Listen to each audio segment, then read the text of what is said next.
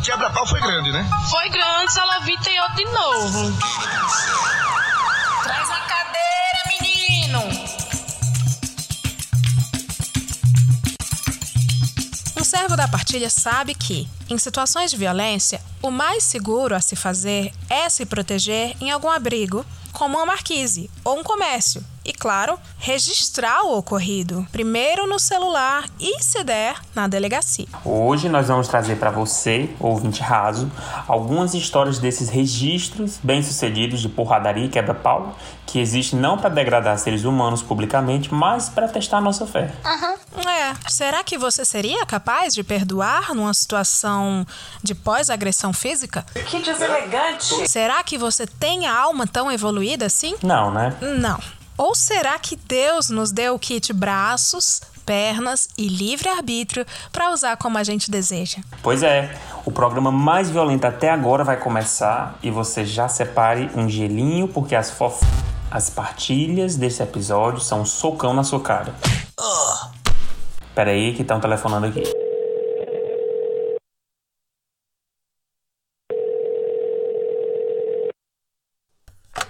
Fala, Leiloca. Eu vou contar uma história de uma pessoa que é famosa, mas eu vou fingir que vocês não conhecem. Ah, o nome dele é André Gonçalves, kkk. E ele namorava a Camila Pitanga. E todo mundo via fotos bonitas e não sei o que, era um casal até bem, bem apresentado e tal. Ele com as suas redes sociais abertas, e só que ela muito mais low profile do que ele. Camila Pitanga era muito na dela, assim. Só que de vez em quando ela mandava alguns tweets, assim, que fazia com que o meu radar de fofoqueira ele acendesse. Que era dando a entender que os términos que eles tinham não, era, não eram saudáveis e rolava algumas coisas bem tóxicas. Bem, até que chegou um ponto em que eles terminaram de vez, né? Eles deletaram as fotos e tal.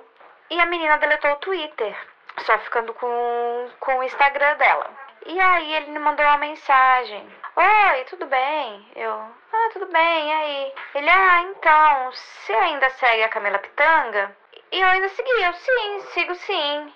Que, que foi? O que, aconteceu? Ele, ah, que a gente terminou e eu tô querendo muito que a gente volte.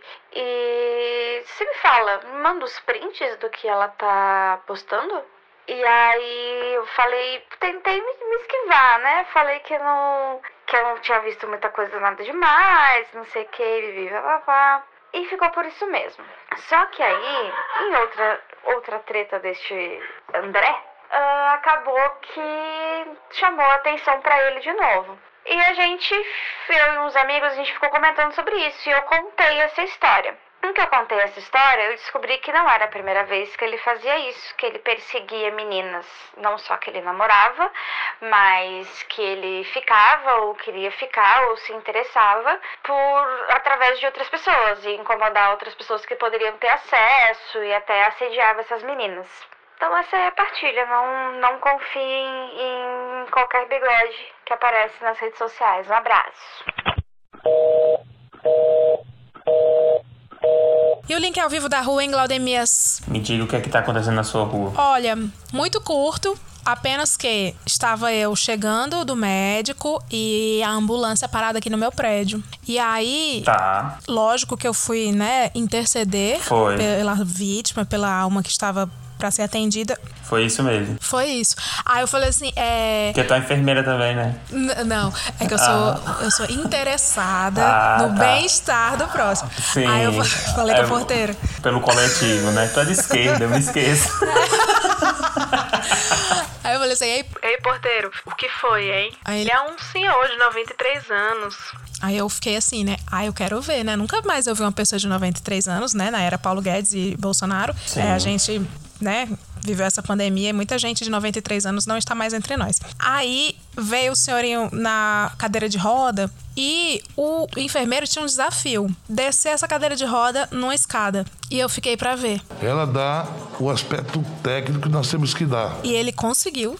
Ele conseguiu com o pé. Cara, eu não sei explicar. Mas E ele os tinha quantos paramédicos. anos? O, o enfermeiro? Ah, é. Jovem, tatuadão, tipo da Ah, tua tá. idade. Ah, tá. Alto e tatuado. Aí ele fez algum negócio no pé que ele conseguiu aos macete fazer o senhor de 93 anos. Parecia que o senhor tava descendo num elevador de escada, sabe? Aqueles de filme de terror. Ah. Ele fez isso com os pés. Então, Olha a assim, engenharia, olha a engenharia dos profissionais de saúde, né? A pandemia realmente veio pra transformar. vai, que a crise vem. É, ela fortalece. Mas é isso, deu tudo certo, o senhor foi pra ambulância, deu tudo certo assim, né? Que eu tenha visto. Eu não sei agora como é que tá a situação. Talvez tu recebeu um convite de missa de sétimo dia. Talvez. Tô brincando, pelo amor de Deus. O meu link ao vivo da rua foi que, né, depois de dois anos de pandemia, de primeira dose, enfim, tive coragem para ir sentar na calçada, só eu e mais duas pessoas. que é só eu e mais duas. É, é- é importante dizer isso, só mais duas pessoas que também estão vacinadas, mas de máscara sempre, então, né? Baixa, apaga essa thread aí, apaga essa thread. E é uma cidade do interior, não tem muita movimentação. Apaga essa thread militando em cima de mim. É, e aí eu tô chocado, porque em dois anos pessoas novas surgiram, na verdade cresceram, né? Que até então elas. Enfim, é, na minha cidade eu percebo que existem as gerações da. Quem é a galera do momento, entendeu? Eu já fui parte dessa galera. Eu não era popular, então eu nunca fui do momento, mas eu acompanhei as outras galeras. Tu era o figurante. Sempre, sempre. Sei lá, eu era o contra-regra, uma coisa assim. é, então. E a galera agora do momento são pessoas que eu nunca vi. Eu, Ai, é eu- muito eu- ruim, né? Eu nunca vi. E aí eu fui procurar saber sobre essas pessoas. E é, é sempre muito triste, porque são todas TikTokers. Então, sei lá, a gente tá tão preocupado aí com a pandemia do Covid, né? O Wuhan, o Wuhan hoje já falou que teve um novo surto lá na China. E a, a pandemia da dança, que tá voltando com tudo e ninguém tá falando, aquela crise da dança que matou milhões de pessoas, que é o TikTok. Todo mundo sabe que o TikTok, na verdade, é isso. é Sim, a pandemia e- da e- dança parte 2. E é a longo prazo, viu, Claudemias? Porque essa coisa de bater na cabeça, muitos no boxe sofreram com isso. Sim. Morreram com problemas neurológicos por causa do esporte. E agora o TikTok eu quero ver, assim, por enquanto, eles estão enchendo o cu do jovem de dinheiro, de 20, 20 reais.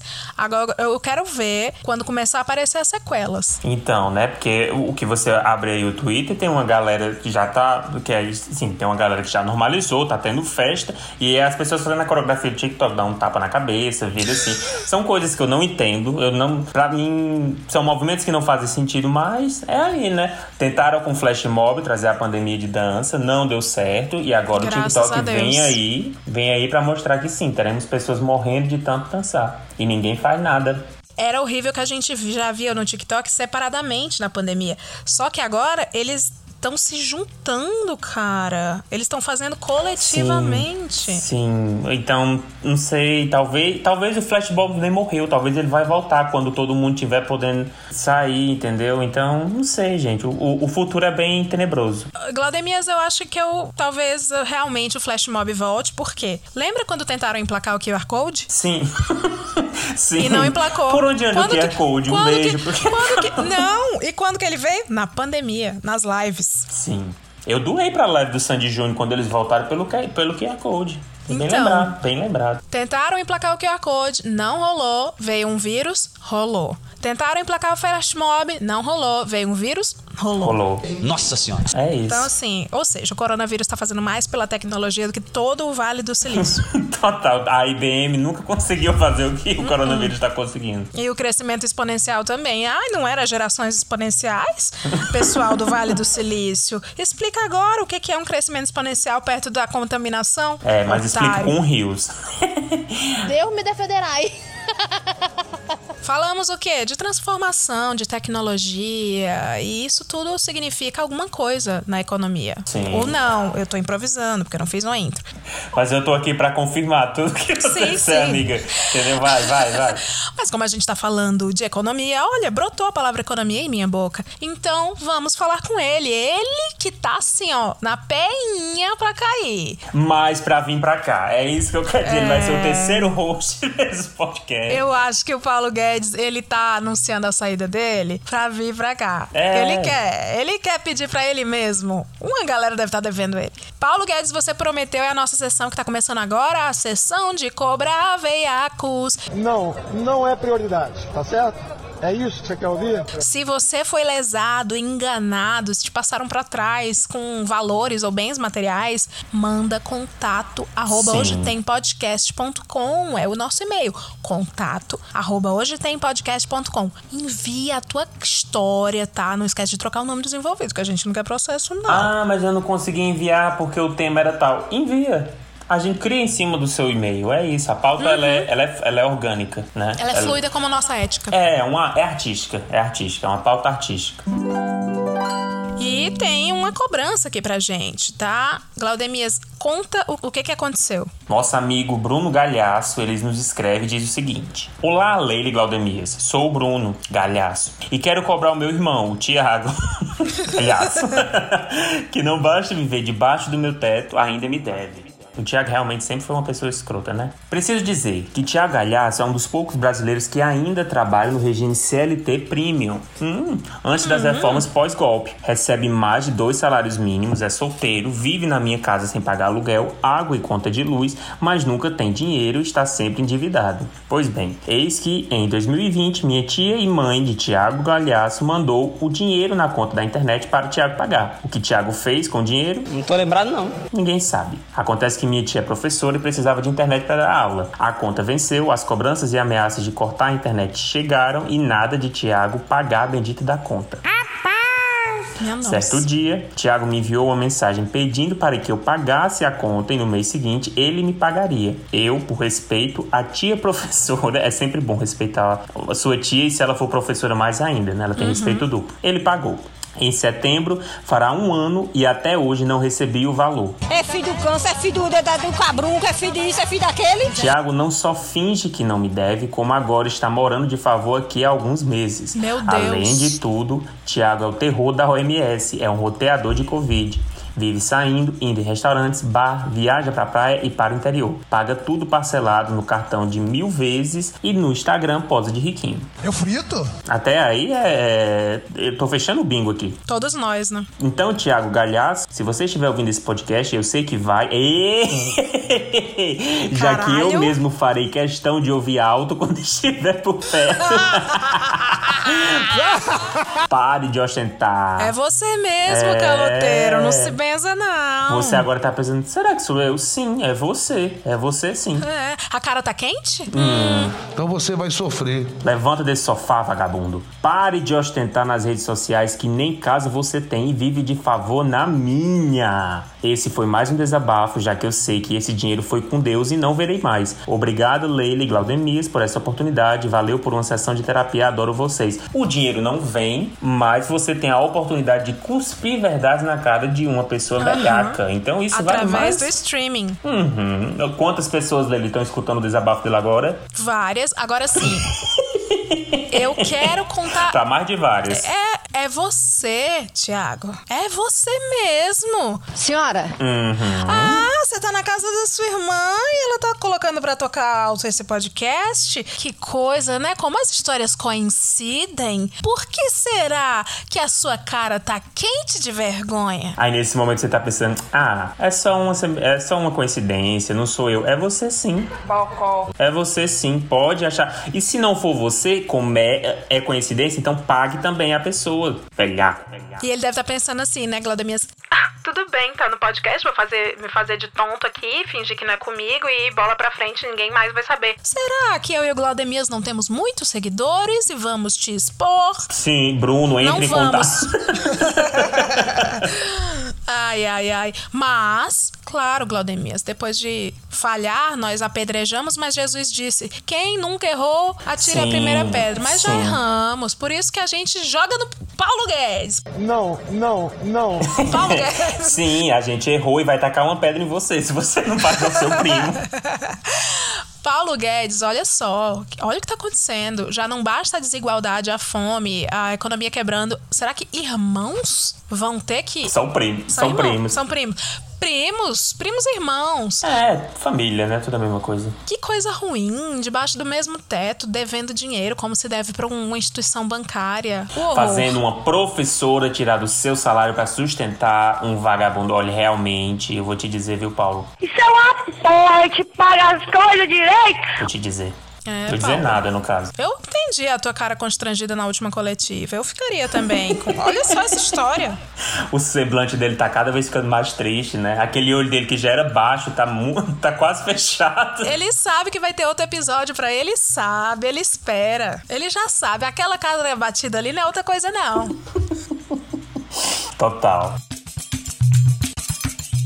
E vamos de partilha dos hosts. Eu tenho. Olha, Glaudemias, como você sabe, o tema desse episódio é porradaria. Sim. Não espero outra história de você que não tenha uma porradariazinha. Eu vou contar a minha, que é babado. O babado é certo. Agora que eu tô famosa, Glaudemias, essa história vai fazer igual a do Thiago Galhaço. Vai chegar Na das pessoa. pessoas. Hum. Eu sei que agora essas pessoas tudo me tratam bem. Mas antes eu era apenas uma figurante. Ai, meu Deus, lá vem. Bom, Sim. vamos lá. Eu trabalhei em uma empresa de audiovisual. Tá. Essa empresa nós vamos chamar de Paris Filmes. A Paris Filmes, ela tinha um cara, um dos diretores. A Paris Filmes. Não é a de verdade, tá, pessoal? A gente usa nomes fakes, tá bom? Então tá bom. ah, mas essa Paris Filmes, ela tinha alguns sócios, né? Que eles chamavam-se de VPs, Vice Presidents. E um dos VPs é o cara que eu vou chamar de Davi Alcolumbre. O Davi Alcolumbre, ele. Eu não gostava dele, sabe? Eu me dava meio que bem, eu odiava todos eles. Aturável. Aturava. Eu me dava bem à força, tá ligado? Eu me dava bem à força com eles, fazia aquela política, mas assim, chegando em casa, eu mandava todo mundo tomar no cu. Achava todos uns seres desprezíveis. Mas sou política. Tudo bem, você tá no seu direito. O fato é que Davi Alcolumbre, de todos os que eu mandava mentalmente se lascar, é o que eu mais mandava. Porque assim, eu achava ele. O jeito como ele tratava a minha amiga, que era da equipe dele, ele tratava mal as pessoas, ele se achava pra caramba. Enfim, eu saí da Paris Filmes, só que a Paris Filmes continuou com suas histórias de assédio e overworking. Aí. Tem um amigo meu que ficou lá, que vai se chamar Príncipe William de Gales. O Príncipe William de Gales era um roteirista que nem eu. E o Tá. Príncipe William tinha uma grande amiga, que era a Clara Castanho. E a Clara Castanho, ela era conhecida pelos cara machista do departamento do- da Paris Filme por ser uma moça muito livre. Era uma moça sensual e muito livre, assim. As fotos dela eram todas sensuais. Ela fazia as coisas assim. Se acha gata, é gata, vou me comportar como uma gata. Aí os caras ficavam nessa de, tipo, falar putaria, sabe? Falar umas coisas pesadas sobre a menina nas costas dela. Teve então a festa da firma. E quem que era o, o protetor dela? O príncipe William. O príncipe William é um lord.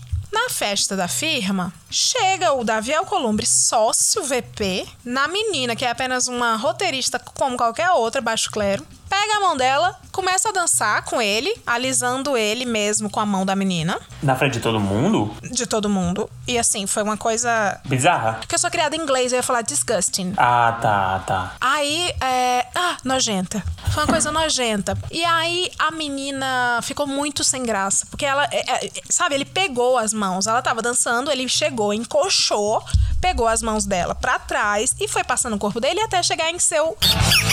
Piu-piu.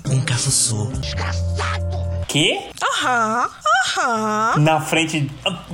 Na frente ou na trás seria horrível de todo jeito, mas ainda, ainda assim, na frente da galera inteira, ele achou Sim. Nossa senhora. que seria tranquilo fazer isso. Todos bêbados, né? Aquela coisa. Vamos botar a culpa no álcool. Festa de fim de ano de uma empresa do audiovisual. Meu Deus. Aí foi muito constrangedor. Pra ela foi péssimo porque ela já sabia do estigma dela de ah, eu sou uma menina muito bonita e atraente. E eu, eu sei que fala-se coisas de mim, sabe assim? Aí assim, o cara fazer isso na frente de todo mundo já é podre. O que que aconteceu? Ela saiu chorando. Ela saiu correndo e foi chorando. E ela foi chorando pra quem? Pro seu amigo Príncipe William, com seu belo par de olhos claros seu cabelo loirinho. O príncipe William já tava assim por aqui daquele lugar e ele sabe que ele é bom, que ele é talentoso. Ele, ah, foda-se. Ah, não, mentira. Acho que o príncipe William tinha saído um mês antes. Foi isso. Um mês antes. Ele foi correndo e meteu-lhe o socão no dono, no, no dos sócios. Meu Deus. E assim, ele voou pra cima, que teve que um monte de gente separar. Vai tomar no seu! E você pensa que aqui você tá maluco? E o outro lá, o Davi Alcolumbre, não, é mentira, isso é mentira, ela mentiu, ela mentiu. Menino, e eu sei foi, que foi e, isso. e foi porradaria mesmo na. na Foi porradaria sim, quase, né? Seguraram eles, não teria Ah. sido pior. E aí, depois desse socão... Sempre tem um chato pra segurar, né? Coisa Sempre, chata. sempre. Povo podendo pegar a mão e ligar um celular, Né? não, vai lá Podendo se dar apartar. as mãos em novos socos.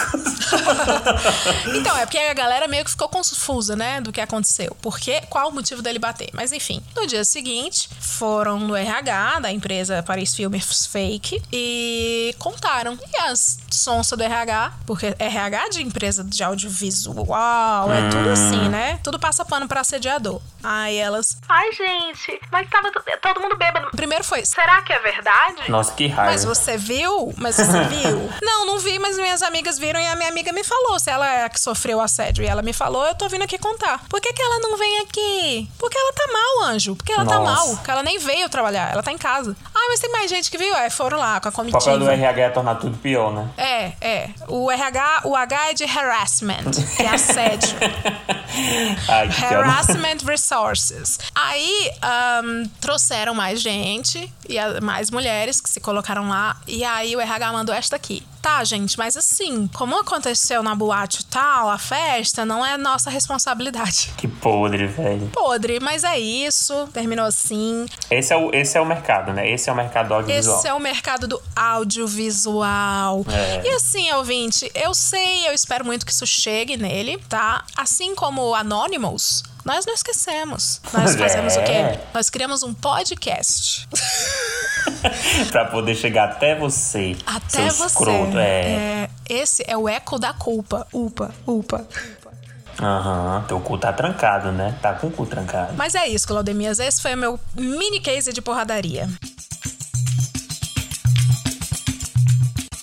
A minha história de porradaria, minha partida de porradaria é. Ela vai se passar no Múltipla Escolha. Resolvi hoje homenagear aqui a Malhação da Vagabanda. Por quê? Porque sim, não tem motivo. Toda hora, todo dia a dia de homenagear a melhor temporada da Malhação.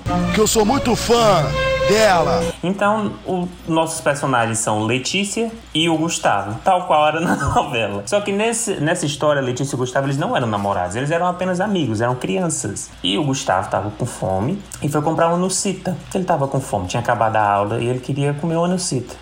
E a Letícia era uma menina chata. Era uma menina chata que adorava mexer com o Gustavo. Ela praticava muito bullying com o Gustavo. Você disse porque eu estudava com os dois. Ah, Só que Letícia também estava com fome. Pediu a Gustavo, eu quero a sonucita. Ela não pediu, por favor, ela disse, eu quero a sonucita. Senador, eu, ele, amo, não. eu amo essa frase, é uma das Aham, melhores. Aham. E ele, não, eu não vou dar, é a minha nucita. E ele, não, mas eu quero a sua nucita. Esse eu não vou dar. Ela pegou e deu um tapa na cara dele. Calma, senhora. Caralho! Ele tava com muita raiva e fez assim na cabeça dela. Ninguém viu, né? Porque isso aqui é um podcast. calma, é um podcast. Ela deu um Claudemias, ele fez o tapa, quê? Ele deu. Eu tô contando com- como eu vi. Ela deu um tapa, ele deu um tapa na cabeça dela. Mas enfim, eram crianças. Tipo, acho que a gente tinha uns 10 anos, uns 7 anos. Era mais ou menos isso. É, A gente tava. Estava da, tipo sexta série. Então era uma coisa. Era uma coisa mais ou menos pré-adolescente pra adolescente, né? Aham. Acho que eles tinham a mesma idade que a minha. O que aconteceu? A Letícia olhou pro Gustavo e falou: Tá, você me bateu, você retribuiu, né? Quando meu irmão souber. E o Gustavo, tá, ok. Meu irmão não, vai ser irmã. A Natasha vai ser a irmã da Letícia nessa. Tá, nessa... Natasha da Vagabanda. Isso, a Natasha da vagabanda. Então o Gustavo continuou lá, comendo. E a Natasha, a gente sabe que a Natasha era uma pessoa corajosa. Ela era, ela era a grande protagonista daquela, daquela temporada. Então a Natasha chegou de moto, pegou a Letícia e levou um outro figurante, saiu. E o Gustavo continuou lá comendo as suas 30 nucitas. Ele voltou. Só que o Gustavo não percebeu que ele tinha voltado. O Gustavo só percebeu quando ele levou um socão Eita porra! de uma mulher de 21 anos batendo Porra! numa criança na frente de vários adultos. E o Ei, eu tô pobre- rindo, eu quero deixar claro que eu tô rindo que eu tava vendo aqui, zapeando aqui a TV. Tá. Sim, Discovery Home and Health, Discovery Home and Health é muito bom. Mas eu só quero lembrar que Natasha, que eu tô trocando o, o, o gênero dela, tá? Porque na verdade era um, era um cabricholo, velho. Era muito pior, é um cara batendo numa criança. Vamos então, Natasha era um cara. Não vou trocar, não. Eu só quero Era que seja Natasha. o era Natasha. o Natasha. O Natasha tava, tava batendo no Gustavo. E o pobre do Gustavo ficou muito assustado. Eu tava do lado, eu também fiquei assustado. E aí ele ficou paralisado, ele não conseguia chorar, porque ele acabou, ele, ele, ele bateu, ele, ele levou uma surra e não entendeu por quê. E aí, quando tudo acabou, ele, que ele saiu do, do, do choque dele, ele finalmente conseguiu chorar. E aí chorou muito, contou, então todos os alunos chegaram. Oh, e ó, teve uma, ele, ele ficou muito assustado. Enfim, o que a, o Natasha não sabia é que a família de Gustavo era um pouco esquentada. E aí, pouco a pouco, os outros familiares, a dona Vilma, a Miúque, o Cabeção, que era o avô, a avó, o tio e o pai, iam acabar sabendo dessa história, né? Então, assim, Pascoalete. Durante o dia, o Pascoalete era o pai. Durante o dia, a dona Vilma, que era a avó do Gustavo, foi lá com uma faca na bolsa e disse: Ó, Meu Deus! ele tem neto, tá? Ou ele tem avó. E eu só não vou fazer nada com você porque o Pascoalete vem aí. Meu Deus! Isso era de tarde. Isso era de tarde. Meu Deus, parece as coisas da Amazon que diz assim: seu produto tá chegando, hein? Seu produto tá na transportadora. Foi mais ou menos isso. Aí depois o cabeção, que era tio do Gustavo, pegou ele no carro, levou até o Natasha e falou: Oi, você bateu nele? Ele olhou, ele olhou e falou: Não, não bati não. E o Natasha falou: Bateu, sentiu. Ele assim, ele disse: Pois ó, eu só não vou acabar com você aqui, porque o Pascoalete vem aí. Foi uma tragédia anunciada. Eu quero que todo mundo perceba isso. Foi uma tragédia anunciada. Eu amei esse método. E aí vem o, a, assim, o que eu acho mais incrível. O Pascoalete, ele tava em Sobral. Essa história aconteceu, vamos dizer que no Crato, tá? Não vou, não, eu não vou dizer qual é a minha cidade. Lá no Crato. Então, em um dia, de Sobral pro Crato, que é assim, leva-se normalmente sete horas de viagem, Pascoalete saiu de tarde, seis horas, tipo uma hora, seis horas ele já tava aqui no Crato. Ele pegou o Gustavo, é, foi lá no, no- onde Natasha tava, o Natasha tava, né? E aí, o Pascoalete ele não falou. A tragédia foi anunciada, ele só chegou dando dois murros no peito. Que deselegante. Natasha, Deus, que escorregou. que. Depois chegou a mãe, o pai do Natasha tentando impedir. O Pascoalete já tá... Linchamento. O, o Pascoalete já tava enforcando o Gustavo, a mãe, a mãe, a mãe do. Oh, já tava o Natasha. A mãe do Natasha chegou e disse: Ei, solte meu filho, você não pode entrar assim e bater no filho dos outros, não. A mãe do Gustavo, que tava no, no carro, simplesmente arrancou a porta. Não arrancou, mas saiu e disse: Pode sim, que ele acha que tem o direito de vir bater no meu filho na escola, então vamos bater dentro da casa dele sim. Mas comigo não mexa. E aí foi aquilo. Populares se aglomeraram. Ele, o Natasha começou a chorar e pedir perdão. E o Gustavo teve a sua vingança. Ele ficou muito feliz. né? Ele, ele passou a manhã chorando e terminou o dia, o dia sorrindo. Moral da história: Natasha até hoje não fala, tem medo do pai e da mãe do Gustavo. Gustavo e Letícia voltaram a ser amigos porque são crianças e crianças se resolvem, né? Não precisa de um, um adulto imbecil intervir. Igual político. É, é isso. E foi isso, teve juras de morte. Legal. Mas é, é, é sobre isso, é sobre uma amizade voltar depois de uma juras de morte, de uma tragédia anunciada. É, será, ouvinte, que as suas amizades resistem ao tempo e a Sim. ameaças de morte? Será que sua amizade iria resistir ao pai do seu amigo bater no seu irmão e você simplesmente não fazendo nada? Porque foi isso que Letícia fez. Quando o irmão ia deslizando na, no chão depois do, su, do, do soco do, do Pascoalete, Letícia olhou pro chão e voltou a jogar. Acabou. Porque ela não tinha muito o que fazer. Ela É, falava. not, not my business. é, e é isso. Somos três amigos hoje. E o Glaudemias era o quê? A criança figurante, que tava Total. assim, só É sempre bom ser figurante, gente. Eu sa- fui, o, sacudindo a mão, orra. eu fui a criança que viu tudo e saiu espalhando pra todo mundo. Ah, era um Glaudemini. É, porque eu precisava que as pessoas se solidarizassem, entendeu? Claro, Era é sobre o coletivo, É sobre sim. coletivo, sim. Claro, claro.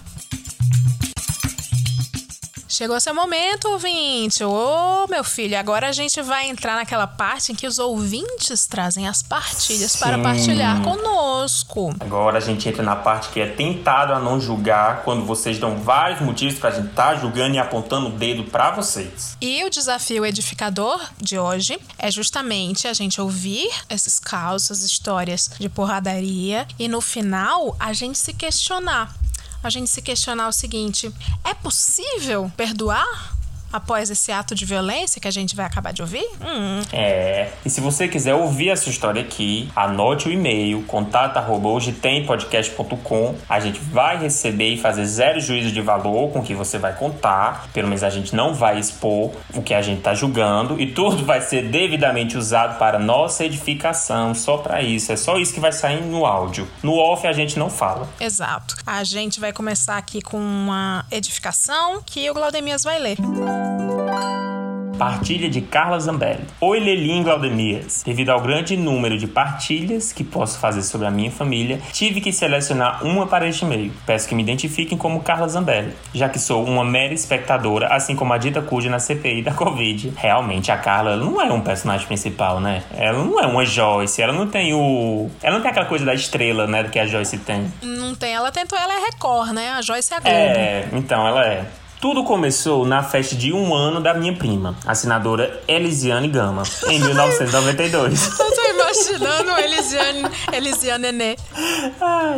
A comemoração desta data, tão especial na vida de uma criança e do casal, começou sem maiores intercorrências. Que palavra difícil para mim, não use mais. A aniversariante estava muito linda, toda vestida de rosa, até de chapeuzinho, combinando com o tema da festa. Segundo o relato da senadora Simone Tebet, minha mãe, os senadores Flávio Flávio Bolsonaro e Renan Calheiros, irmãos da minha mãe. Ah, eu achei que era um casal, por isso que eu ri. Os senadores Flávio Bolsonaro e Renan Calheiros, irmãos da minha mãe, chegaram na festa de sua sobrinha. Vale mencionar que, assim como os personagens da vida real, havia uma rixa entre os dois, que era potencializada pelas personalidades. Flávio, sempre muito mal educado, e Renan, extremamente arrogante. Menino, pois tá aí. Tá casando, né? Foi uma boa escalação. Em determinado momento, Flávio chama a esposa de Renan, a senadora Leila do vôlei, de vagabunda. Nota da senadora Tebet não era totalmente mentira. O senador Calheiros toma as dores da esposa e parte para cima do irmão, Flávio Bolsonaro, que não perdoa e vai até a cozinha do salão de festas. Lembre-se, é uma festa de aniversário de criança.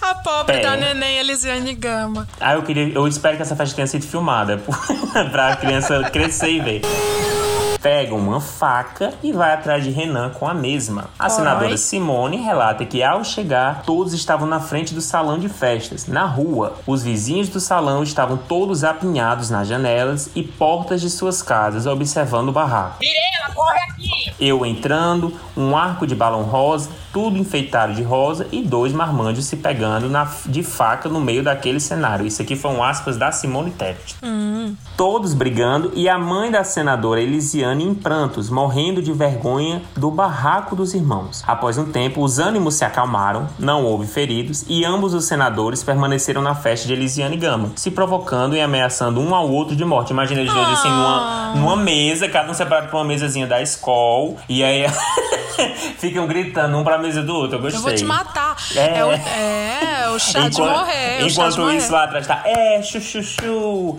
é, é, gostei. Ai, festa de família é tão bom. A festa seguiu, apesar de ninguém prestar atenção na aniversariante, mas sim na possibilidade de um novo barraco. A senadora Tebet diz que agradece a Deus por nada ter sido registrado em imagens, já que a situação foi bizarra e ridícula. É isso. Muito triste mesmo. Beijo para vocês, ouço todo episódio e me divirto horrores. Atenciosamente, Carla Zambelli, La Espanhola. Ah. Olha, e aí, Glaudemias, é possível a gente perdoar após esse ato de violência? Eu acho que não existe aniversário de criança, de família, sem ter, sem ter uma discussãozinha, uma, sabe, um evento desse. É algo que marca, é algo que para além de você estar tá comemorando a vida de uma pessoa, você tá ameaçando tirar de outra. Então eu acho que é simbólico sim, sabe? Eu acho que tem muita coisa assim, não tem muitas camadas, é um roteiro bem direto, mas é bom. É um eu curta, gosto. né? É um curta, é um curta, sim. É parnasiano. E eu vou falar assim, que eles se perdoaram. Sim. Você acha que não, só porque, ah, eles estão cada um com a faca, separados por mesas, mas no fundo, eles se amam e se perdoam. Aquilo sim, tudo é. era um mise-en-scène pra deixar a festa mais interessante. Porque como vocês viram na história, não havia mascote, palhaço, mágico. Então eu acho que os irmãos se uniram numa causa maior. E desde sempre a família Bolsonaro sempre utilizando o o, o bafafá para aumentar a popularidade de algo, né? Nesse, em 2018 foi a base eleitoral do pai. Nesse caso foi uma festa infantil que não estava tendo muita audiência, mas aí depois da briga, as pessoas da rua começaram a, a prestar atenção na Ou festa. Ou seja, era uma cortina de fumaça para não perceberem sempre. que não tinha mascotes, palhaço e animador. Total, total. Desde sempre eles eles, né, estão à frente nesse, nesse quesito de, de gerar buzz com merda. Depois diz que eles não São se preocupam com a né? cultura. Total. Partilha de Elvira, Rainha das Trevas. Olá, Leila e Glaudemias. Como estão seus lindos? Espero Péssimo. que elevados. Como é? Péssimo. Espero que elevados o bastante para continuar nos agraciando com as partilhas que animam a semana do baixo e raso ouvinte brasileiro. Obrigada pelo trabalho dos dois. Agradeço nos pagando. Exatamente. Tá aqui, ó, na descrição do episódio você já pode agradecer a gente financeiramente. Sim. A gente ama o amor de vocês e ama mais ainda o dinheiro. Não tô aqui pra entreter vagabundo. ah, é mesmo? Me identificarei como Elvira Rainha das Trevas. Moro nas terras que receberam nosso querido presidente Lucas durante o seu retiro sabático. E a minha partilha de hoje é um caso que aconteceu com a minha vizinha. Eu gosto do retiro sabático do Lula, velho. É, eu não sei onde ela não diz. É, é Cuba? É. É. Maranhão? Não sei. Há muito tempo, moramos de aluguel em uma casa nos fundos de um terreno. Nesse terreno, costumava ter outra casa, de madeira, na parte da frente, onde morava a família de Mariah Carey. A família de Mariah Carey morava no terreno há menos tempo do que a minha, mas também já estava lá há alguns anos. Então, testemunhamos o casamento e o divórcio de Mariah com Macaulay Culkin. Eu gostei dessa ouvinte que ela inovou em nomes. Sim, ela trouxe personagens que a gente nunca, que ninguém nunca abordou, né? É, e ela diz aqui que o Macaulay Culkin... um casamento, um, um, casal totalmente desgraçado, né? Tô imaginando a Mariah Carey com o Macaulay Culkin. É horrível é. pensar. E ela diz aqui que o Macaulay Culkin é totalmente irrelevante para a história, mas vamos batizar ele assim. Então chama-se... Tal qual o Macaulay Culkin hoje em dia, que só fez Sim, sucesso né, nos anos 90. Assim como o divórcio da mãe de Mariah, Dona Lília Cabral, com o pai de Mariah, seu Antônio Fagundes. E além das duas, que permaneceram morando na casa, vivia a filha de Mariah, que tinha cerca de 15 anos, que vou chamar de Millie Bobby Brown. Apesar dos divórcios, Antônio Fagundes e Macaulay Culkin ainda frequentavam a casa de vez em quando para resolver questões cotidianas. Mariah Carey e Millie Bobby Brown viviam maltratando Dona Lily Cabral. Eram vizinhas um tanto quanto inconvenientes, mas nunca tivemos nenhum confronto com elas. Era só piada. Só que Mariah Carey começou a se envolver com o Eminem, um sobrinho de Antônio Fagundes, que era conhecido por não ser envolvido com coisa boa. Óbvio, ele era branco e fazia ré. Tô brincando. Tô brincando. Essa também é pra quem é preconceituoso e diz que branco não pode tocar samba. Apesar de Mariah ser uma mulher de 30 e tantos anos, ela vivia um namorico com Eminem da forma mais colegial possível, onde cada um ficava de um lado do portão, ela do lado de dentro do quintal, ele pro lado de fora da rua, dando beijinhos e amassos para qualquer um que passasse na rua ver. Depois de um tempo, Mariah deu um chute na bunda de Eminem, que não recebeu bem a decisão. Com a desconfiança de que Mariah já estivesse com outro, Eminem passou a fazer ameaças a ela e a sua família. Elas chegaram a fazer boletim de ocorrência e tudo. Ameaça, ele compôs um rap pra ela. Eu vou cantar pra ti. É. Eu, vou fazer uma letra, eu vou fazer uma letra inspirada em você. Eu só não canto pra ti porque eu passo com a Lete vai cantar. O homem cada vez mais se tornava rancoroso e fazia ameaças mais sérias. Chegou a arrombar e quebrar a porta da frente da casa de Mariah enquanto ela estava no trabalho e dizia que faria muito pior. Em um sábado à noite, Eminem invadiu a casa de Mariah, criando a maior confusão. Ele empurrou Antônio Fagundes de cima de uma sacada. Meu, Meu Deus! Deus. Meu Deus! Meu Deus do céu! Fazendo com que ele tivesse que levar pontos na cintura. Tentou bater em Mariah Carey e ainda por cima deu um soco na cabeça de Millie Bobby Brown. Meu Caramba, Deus. gente, esse cara tá na cadeia, eu espero. Tomara. Foi uma confusão enorme que mobilizou vários vizinhos que chamaram a polícia a tempo de prender o Slim Shady.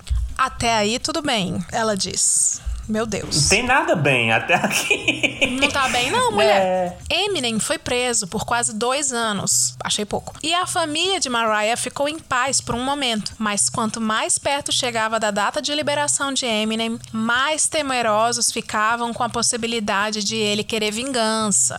Quem tinha que querer vingança era vocês, não era ele. Sim, tinha que fazer um receptivo. É. Dito tinha que ir feito. todo dia lá na cadeia e dizer assim: o Pascolete tá chegando, viu? É, é.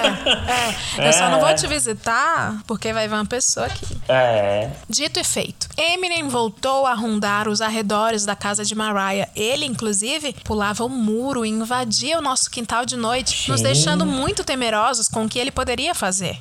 Zulif. Vocês podem imaginar o tamanho do nosso choque quando vimos Mariah e Eminem novamente de namorico no portão de casa. Então sabe qual é? Desculpa, gente, fui. Sabíamos que aquilo não terminaria bem, mas não tínhamos intimidade bastante para tentar interceder no caso, né? Nem queríamos. Um de vocês não levaram um soco? Será que um soco não é uma intimidade o bastante? É verdade. O outro foi empurrado. Eu acho que quando alguém. Se alguém, por exemplo, se a Leila me empurrou de uma sacada, eu acho que a gente tem intimidade suficiente pra falar sobre qualquer Sim, coisa. Pra dar algum conselho, eu Nem que acho. seja pra dizer assim, você lembra aquele dia quando tu tentou me matar? Então, Nem que, nem que seja conselho assim, não me empurre mais. É. Ei, foi mó chato tu me empurrar, doeu tanto que eles pontos. Ei, ei, nada a ver, né? Ai, ai, ai. Nem queríamos essa bomba no nosso colo. Foi só questão de tempo para que os dois terminassem novamente e Eminem voltasse pro antigo padrão de ameaça. O clima estava muito tenso e agora ele dizia que mataria ela se tivesse a chance pesadíssimo. Elas começaram a ver possibilidade de se mudarem da casa para despistar ele. Algumas semanas depois de madrugada, eu acordei com a minha mãe me chamando, falando que Eminem havia ateado fogo Eita porra! na casa de Mariah Carey. Cara, isso tá muito pesado. Quando cheguei na porta de casa, eu podia ouvir o barulho dos fios elétricos estralando e estourando, soltando faíscas pela nossa passagem. Né? Caramba, apesar de além de todo, todo, todo o barraco, de todo o crime que tá acontecendo, essa família fica tipo narrador observador. Né? Tipo assim, a galera, meu Deus, eu não acredito que ele vai fazer isso. E ele vai lá e faz. Aí, não, não é possível que ele agora vai Menino, fazer é, isso. Olha, tá pegando fogo aqui em casa. Isso já foi o Eminem. Eles pensando, né? É, gente, Tu quer, ver, de tu quer ver como foi o Eminem? É, total, é essa aí. Eu tô rindo de nervoso, viu? Eu também. E as labaredas subindo pelo céu. O fogo espalhou muito rápido por a casa ser de madeira e agora estava começando a afetar as árvores que ficavam entre a casa delas e a nossa. Tô falando? Nem aí. Nós não podíamos nem tentar sair de casa. Gente, eles são muito conformistas. É, a gente ficou lá. E hoje eu me chamo É, e eu- Samara. e eu fui tenho queimada. 12 anos. Teria se estivesse viva. Pelo amor de Deus, gente. Nós não podíamos nem tentar sair de casa porque o caminho estava tomado por fios estourados. Tínhamos medo de vazamento de gás e etc. Por isso ficamos, tô brincando. Por sorte, os bombeiros chegaram logo e nos resgataram. E o fogo não atingiu a nossa casa. Já a casa Ai. de Mariah Carey foi completamente lambida pelo fogo e durante os primeiros minutos do ocorrido, estávamos temerosos de que alguém pudesse estar preso lá dentro. Meu Deus, que horror. Meu Deus. Só que depois de tudo acontecer, descobrimos que Mariah Carey e Lilia Cabral sabiam que Ah, Eminem não. Ia colocar fogo na casa. Atenção! Pois ele já havia feito essa ameaça. E elas foram passar a noite na casa de parentes, sem nem pensar que nós poderíamos ser envolvidos nessa treta. E que era bom, pelo menos, ter noção da possibilidade. Meu Deus! Eu tô. Eu, eu, tô. eu não sei o Eu que não achar. sei nem o que dizer. Ahn, é uma terceirização da vítima. É, isso, é isso. Parece que estão passando um anel e cada vez uma pessoa vai ter que se É. foder. Ai, Eu, você e o ouvinte, a gente com pena delas e elas lá, uh, de boa, terceirizei a vítima. E quem é a vítima? Essa pessoa Não. que absolutamente não faz nada e que mandou o e-mail. hum, será que a gente devia avisar os nossos vizinhos que eles podem morrer ateados com fogo? Não, acho que não. Não perda de tempo. Deixa, eles são tudo adulto, vacinado, eles sabem o que eles fazem. Meu.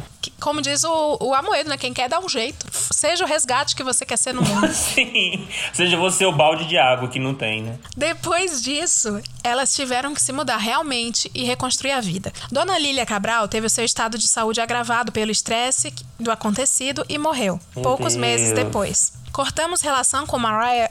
É muito estranho eu colocar Mariah Carey no meio disso. Cortamos relações com Mariah Carey há algum tempo, pois ela mesma, muitos meses passados do ocorrido, queria que nós ainda ficássemos recebendo correspondências para ela, ao invés de trocar de endereço. Eminem conseguiu fugir da polícia e está solto até hoje. Pode ser um ouvinte, Glaudemirs. É, talvez ele tenha mandado essa carta pra gente. Além disso, ainda tivemos que aguentar o tio de Mariah Carey, Liminha, frequentemente aparecendo na frente de casa, Ah, vai, vai-te embora, carniça. bêbado para chorar pela perda da casa que nem era dele. Depois disso, vivemos uma série de problemas, tendo que lidar com o terreno exposto e tomado por destroços do incêndio, depois obras e agora novos vizinhos que estão começando a causar. Mas isso fica para um outro e-mail. Minha mãe culpa a Mariah Carey por toda a confusão que nós tivemos desde então. Mas eu não rogarei praga porque eu acho que ela já recebeu tudo que ela podia receber pelos deslizes dela. Um grande beijo para vocês. Meu Deus. Culpou a pessoa que podia ser queimada viva e não quem tá botando fogo. Não isso culpou é, o Eminem. Isso é, isso é o mais absurdo que tem. A única pessoa que eu tô do lado aí é o Liminha. Ele apareceu no final pra chorar e tava bêbado. E aí, ó, ícone que nunca errou. Porque nunca Aham. apareceu na história. E a menina de 15 anos sumiu, né? Que nem essa daí no dia. Levou um murro e nunca mais. Não, porque fala assim que só a dona Lília Cabral e a Mariah que saíram no dia do incêndio. E Eu ninguém fala assim, e cadê a menina? Eu sendo vocês, eu começava a dizer que o terreno era amaldiçoado por fantasmas. Eu fazia ninguém querer comprar e morar aí pra vocês simplesmente ter paz. Mas eles precisam de gente alugando pra pagar a conta. Ah, então chama o chama o Eminem, ele já tem, ele já conhece o local. É, é. Sua mãe nem acha ruim, pelo visto. nem você, nem você. É. Ah, mas a gente tem que edificar, né? É possível perdoar fazer esse ato de violência? Eu não sei se eu Não. perdoo vocês. Não, tô brincando. É, é Eu, eu muito- não perdoaria, não, gente. São muitas, muitos crimes. Não, é é uma, impossível. Uma lasanha de crimes, é uma lasanha de código penal. Não, é total, é impossível. O Simas, dessa vez, ele, ele tá vencendo. O primeiro ponto que ele faz. Sim. A gente não conseguiu não identificar. Não, não edifiquei, não. Eu só espero que ele seja preso, o Eminem. É, Mas sim, vamos sim. lá. Mas se você, ouvinte, é o Eminem, a gente não espera que você Eu seja tô preso, falando não. do Eminem verdadeiro. Ele faz muita música ruim. a gente- É ele. Ah, bom. Ah. Próxima partilha é da Cleo Pires. Olá, Leilinha e Glau, como vão? Primeiramente, gostaria de dizer que amo o podcast. E apesar de não escutar nos dias certos, eu faço todo o esquema de pirâmide. Tá bom. Vou contar um dos melhores bafafás que movimentou minha família. Tudo começou com uma briga entre duas crianças, o Rafael Portugal e o Nego Di. De novo, Nego Di. É um personagem muito recorrente pro, nas pessoas. É porque o BBB, É. né? É isso. Hoje o BBB é isso. É a vida do brasileiro. Inferno. Os dois têm idades muito próximas, 8 e 9 anos, e se davam bem, geralmente. Um dia o Rafael Portugal achou no seu celular uma figurinha da Cláudia Abreu, a mãe do Nego Di, e resolveu mandar para o Nego Di, chamando sua mãe de feiosa. Percebam que ele colocou dois comediantes, um engraçado e outro apenas autoproclamado. Eu, Ah, verdade. eu, eu acho que ele já tomou um partido. Claro que o Nego Di ficou magoado e contou para a Cláudia Abreu, que rapidamente ligou para Malu Mader, a mãe do Rafael Portugal, para tirar satisfação. Malu Mader foi bem rígida com o filho, mandou ele pedir desculpas e se desculpou com a Cláudia Abreu pelo inconveniente. Bem, a treta estaria resolvida se a Cláudia Abreu não ligasse para o Zeca Pagodinho, pai de Rafa Portugal e ex-marido de Malu Mader, Tá contando história, o Glaudemirs. ocorrido. Tudo por conta de um feiosa. Não foi nem uma rapariga, foi uma feiosa. Dando a entender que a Malu Mader não conseguia controlar o próprio filho. Ah, eu gosto. Eu gosto quando sai dos filhos e vai pras mães. Isso é um. Ah, isso me apetece. É tudo projeção, né? Sim, claro que Zeca Pagodinho comentou da ligação com Malu Mader, que ficou virado no ódio e começou a ligar para Cláudia Abreu para saber o porquê de ter ligado para Zeca Pagodinho. Acontece que Cláudia Abreu bloqueou os dois e a filha mais velha de Malu Mader, a Cléo Pires. Peraí, ela se chama Cleo Pires e bloqueou a Cleo Pires? Sim. Tá. Ela tá falando dela mesma na terceira pessoa? Acho que sim, acho que sim. Querendo esclarecer a situação, Malumade foi até a casa de Cláudia Abreu para conversar. Lembrete, Cláudia Abreu é esposa do irmão de Malumade. Eita, departamento de infográfico vai trabalhar, ah, viu? vai, vai Eu não tô sim. conseguindo raciocinar, não, eu confesso. Também então não. Em algum ponto da conversa, Cláudia Abreu insinuou que Malumada não sabia criar Rafa Portugal nem Cléo Pires, por sempre ter sido mãe solo. Que escrota. Olha, nossa. Essa foi a oportunidade de Malumada relembrar a cunhada sobre todas as vezes que a ajudou, dando um lugar para ficar quando o Negudi nasceu, ajudando nos primeiros meses dele, fazendo almoço, olhando a criança. Ela disse assim: É não, eu não consegui criar de jeito, não é porque eu sou mãe solo, não, é porque além dos meus eu tive que criar o teu, desgraçada. Aprovado. Foi isso que ela, que ela.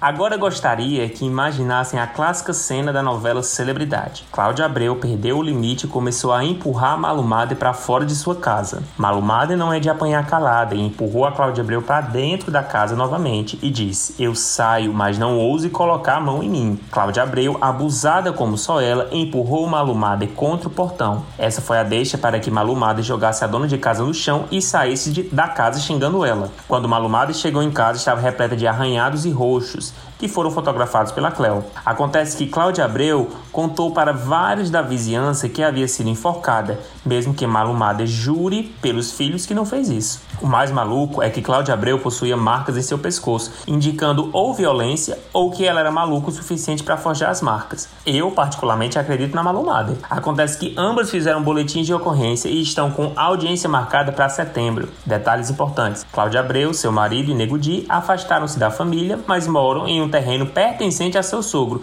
E para vender essa casa ou realizar reformas drásticas demais, ela precisaria da assinatura de todos os filhos, incluindo a Malumada. Ah, coisa boa. Urra! Malumada cuidou da Cláudia Abreu e seu filho quando nenhuma de suas irmãs ou mãe quiseram cuidar. Não sei de qual lado da história vocês ficarão, mas eu realmente acredito na Malumada. Espero que gostem dessa partilha e que meu e-mail não tenha sido longe, longo demais. Amo hoje tem, mas fofoca, digo, partilha na calçada. Ai, mudando o nome na nossa cara. Tem meu coração. Sucesso e beijinhos. Cléo Pires. Cara, E aí, Leila, é possível perdoar após esse ato de violência? Eu acho que é. Eu acho que é. é... Porque no fim faltou terapia para ambas. Aquela pessoa que joga tudo nas contas do psicólogo. É, elas, as crianças, como, como aconteceu na sua história, as crianças voltam a ficar de boa. É, Elas não. é sororidade. O que tá me chamando a atenção é que esse e-mail é antigo, então ela disse que em setembro já teria o parecer da audiência. Estamos em outubro para novembro. E aí eu quero que você, Cléo Pires, mande pra gente atualização. Ah, sim, sim. Importante. Porque a gente não é ninguém pra fazer juiz de valor, mas o juiz é. É, e a gente tá aqui pra comentar apenas o resultado. Eu quero dizer desde já, eu acho, né, que é bom sempre se perdoar, mas eu tô do lado da malumada, tá? Se ela quiser, se ela quiser nunca mais falar, ela tem todo o direito. Eu sempre acho que é a Cláudia Abreu que tem cara de inocente, então vou ficar com a Cláudia Abreu. Eu sei que ela não é a sua mãe, Cláudia Pires, mas acho que alguém precisa torcer por ela. Inclusive, Cléo Pires, por que você fala de você mesmo na terceira pessoa? É, mandou um e-mail. "Oi, Eu sou a Cléo Pires. No final, beijo, Cléo Pires. Ah. Aí, no meio do texto, pois a Cléo Pires. Eu você, você se ama muito? é, quem é você? Você é o presidente Lucas?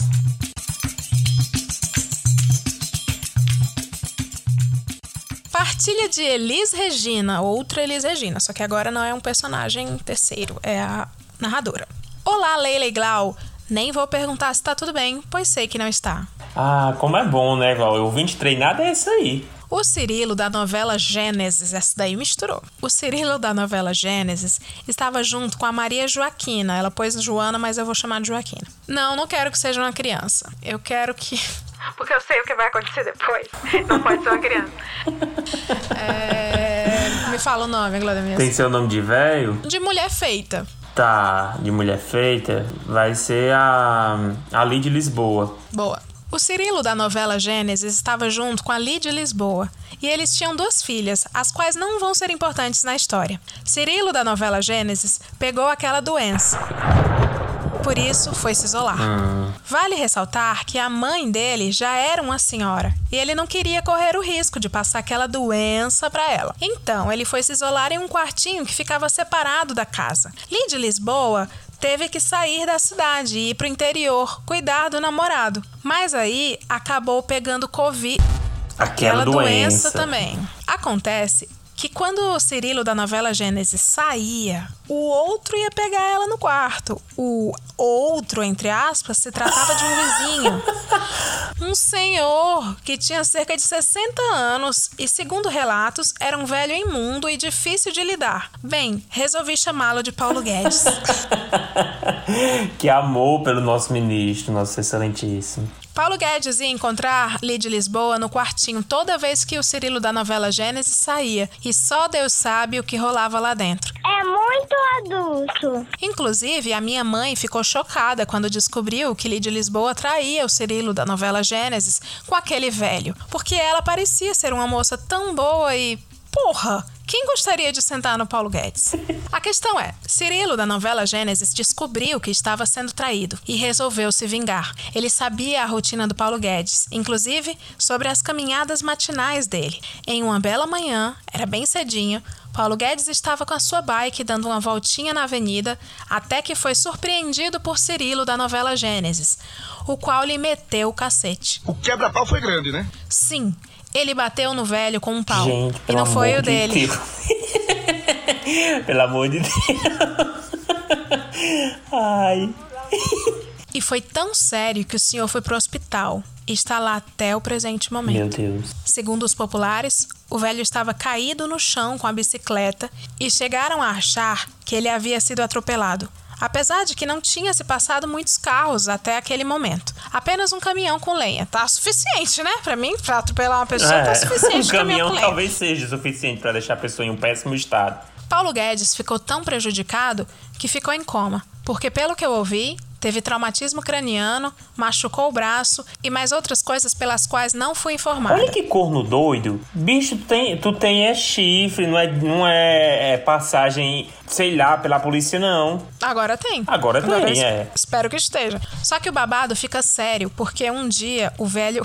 Meu Deus! Porque um dia o velho acordou. Que horrível. perdão, então, perdão. então, mulher, então conta direito. Então, ele não estava até o presente momento doente. Ele ficou muito tempo em coma. A não ser mas- que esse e-mail tenha sido escrito assim ao longo, entendeu? É uma história construída. Tô tentando ajudar ela, coitada. E ele falou, quando ele acordou, o seguinte: Foi o Cirilo da novela Gênesis que me deu paulada. Mas pelo visto, abafaram. Pobre do véi. Considerações finais. Cirilo da novela Gênesis havia se separado de Lid Lisboa, mas eles já estão juntos novamente. Porque, além de corno. Bem feito. O mesmo ainda não foi preso, uma merda. E acho que nem vai, a não ser que, quando Paulo Guedes sair do hospital, preste queixa sobre ele. Tomara que pé, tudo. Meu Deus, a gente tá do lado do Paulo Guedes pela primeira vez. Eu não sei se o velho já está totalmente acordado ou não, mas o agradeço mentalmente por partilhar a palavra. Essa foi a fofoca. A partilha. Espero que estejam edificados. Um beijo. Leila e Glaudemias, amo vocês. Oh, Ai, também um amo beijo. você. Leila, é possível Olha. perdoar? Ou é simplesmente possível ignorar um relato de um idoso quando ele é vítima de um atentado? Eu acho que, como Ética e Fluids e Gospels, a gente tá aqui pra pregar a palavra e colocar a bucha na justiça dos homens. Então, assim, perdoa, mas denuncia pra polícia, É. entendeu? Pra fazer a linha cristã, assim, eu não guardo mágoa daquele filho da puta. Pega o caminhão cheio de lenha e passa por cima dele. É isso aí que você faz, Paulo Guedes. Não, eu perdoo, digo assim, imagina, perdoo, quem, quem sou eu diante da misericórdia de Deus? Aí a pessoa vira as costas e eu tô lá, 190 de escampo. É, eu acho Ei. que o perdão tem que ser revisto, como várias coisas. o perdão fluido. Porque, ah, as pessoas falam, existem várias linguagens do amor. Por que não pode existir várias linguagens do perdão? Eu posso perdoar uma verdade. pessoa e querer perseguir ela com uma faca. Eu perdoei. Eu, na minha linguagem do amor, eu perdoei, mas eu preciso cortar ela pra poder, entendeu?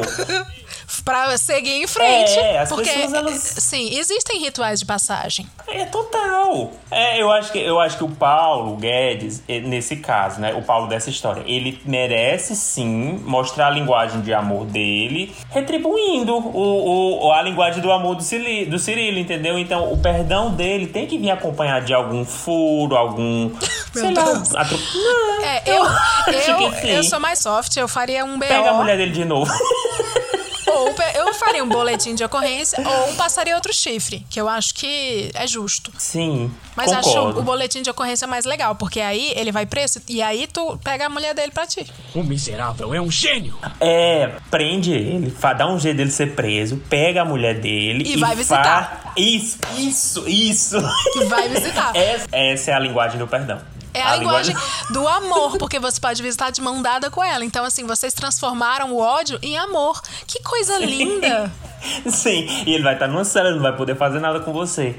Nossa, eu iria sim, eu prenderia ele. Aí eu iria na sala do telefone, aquela que é um vidro. Aí eu falaria assim: Fulano, você tá aqui, você quase me matou, mas eu te perdoo. Porque eu não tenho ódio dentro de mim, eu só tenho amor. Eu transbordo amor. Eu transbordo amor até na tua mulher. Que eu...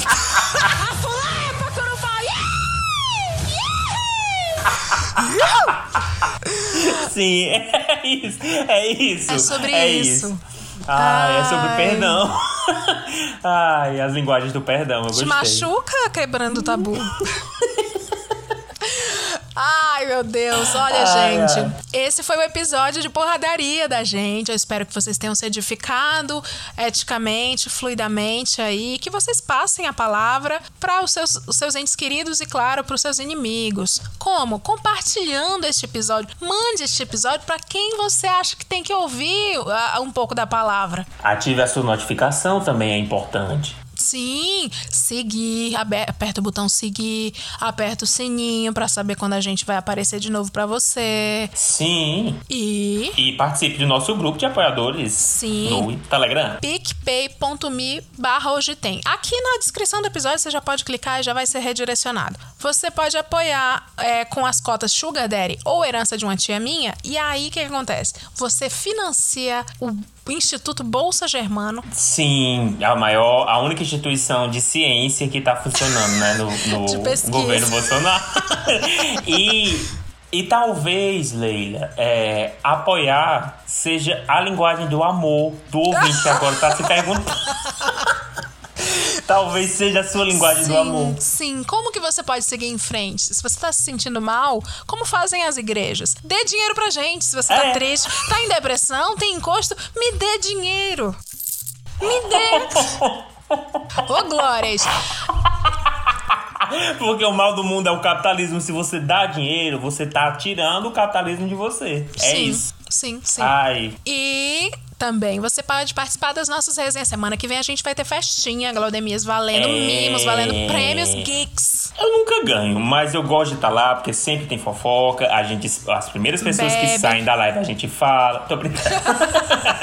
e essa pessoa pode ser você. Então não esquece. É. picpay.me barra hoje tem e a gente se vê no próximo programa. Tchau, tchau. Tchau, pessoal. É você mesmo, fofoqueira. Não se deusa, não. Mirena, corre aqui.